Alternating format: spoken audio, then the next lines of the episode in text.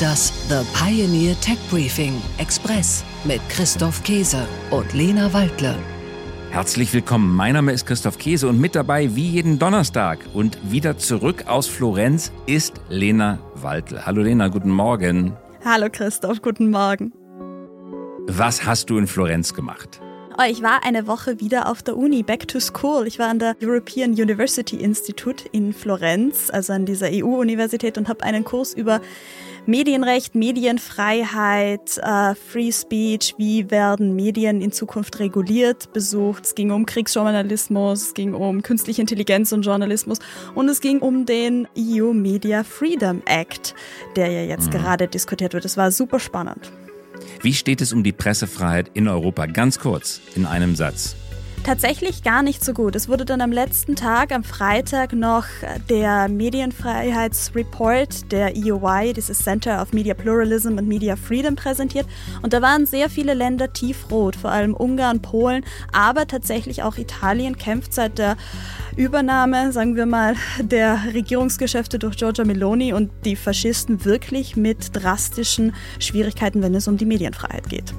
Das hätte man nicht gedacht. Deutschland tatsächlich eine Insel der Seligen, was Medienfreiheit äh, angeht, oder? Tatsächlich. Österreich natürlich auch.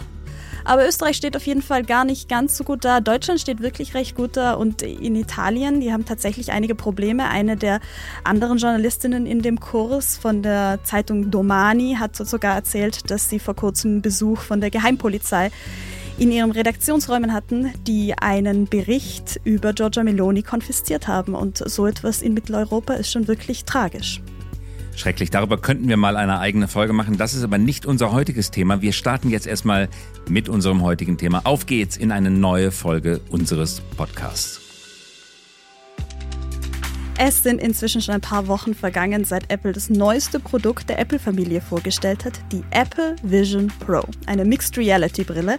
Und ich sehe damit also die virtuelle wie auch die echte Welt. Und die Ankündigung, die scheint ganz gut angekommen zu sein, Christoph, denn inzwischen hat der Apple-Konzern erneut die 3 Billionen Dollar Wertmarke überschritten. Unglaublich. Und Lena, kaum ist die Apple Vision Brille erschienen, da haben wir miteinander gesprochen in der Tech Briefing Redaktion und ich war es natürlich mit dir gemeinsam, der gesagt hat, wir müssen eine Folge zur Apple Vision machen. Mittlerweile ist sehr viel darüber geschrieben worden. Die Brille ist noch nicht im Handel, aber es gibt vergleichsweise viel Tests und in dieser Folge möchten wir einmal berichten, was man heute weiß über die Apple Vision Brille und zwar alle Aspekte, die uns so eingefallen sind. Ja, denn Apple bewirbt die Vision Pro als den Beginn der Ära des räumlichen Computings. Das heißt, es ist nicht Augmented Reality, Virtual Reality oder Extended Reality, es ist alles irgendwie zusammen. Und von außen sieht es ein bisschen aus wie eine verspiegelte Skibrille oder sieht so ein bisschen aus wie Nerd on Skis, äh, so auf der Piste, schwarze Piste ins Spital, könnte man vielleicht äh, an der Stelle sagen. Aber nein, das ist von innen eine ganz andere Brille. Sie projiziert nämlich digitale Inhalte in die reale Umgebung. Wir möchten verstehen, wie Apple Vision funktioniert. Technisch, wirtschaftlich und als Geschäftsmodell. Und genau darum geht es heute und mehr nach den Nachrichten der Woche.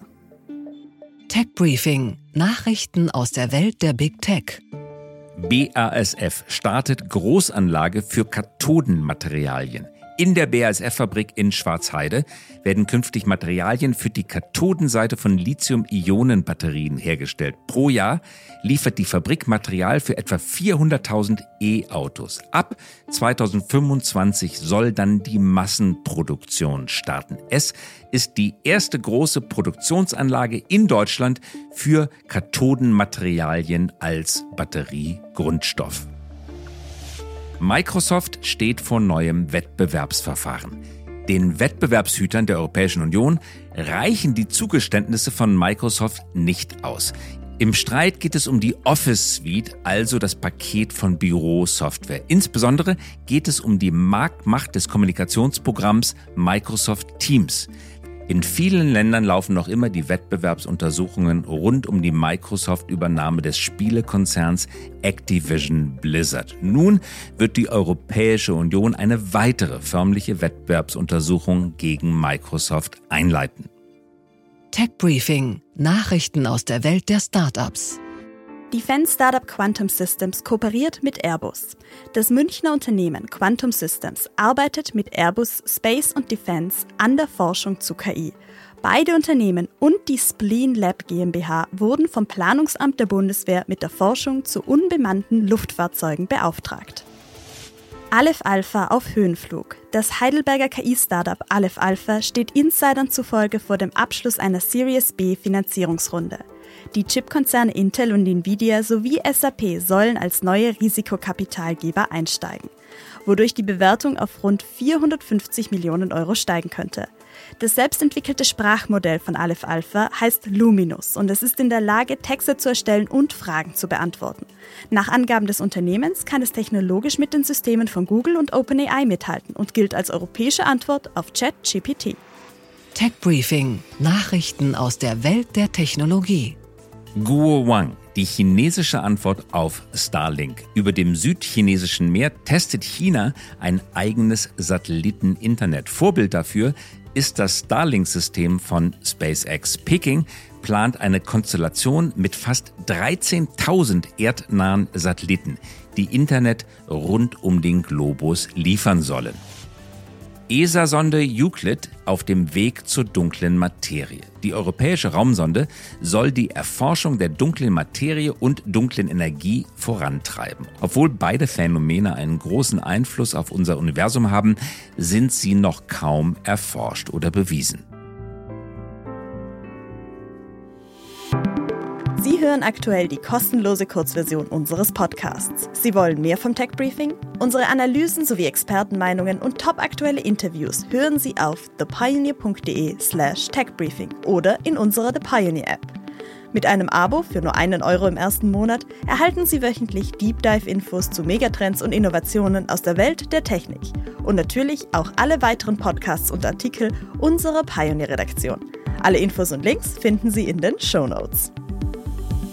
Und das war's auch schon für diese Folge. Herzlichen Dank fürs Zuhören und herzliche Grüße von Christoph Käse und von Lena Waldle. Liebe Grüße und wir hören uns wieder nächste Woche. Bis zur kommenden Woche. Tschüss. Das The Pioneer Tech Briefing Express mit Christoph Käse und Lena Waldle.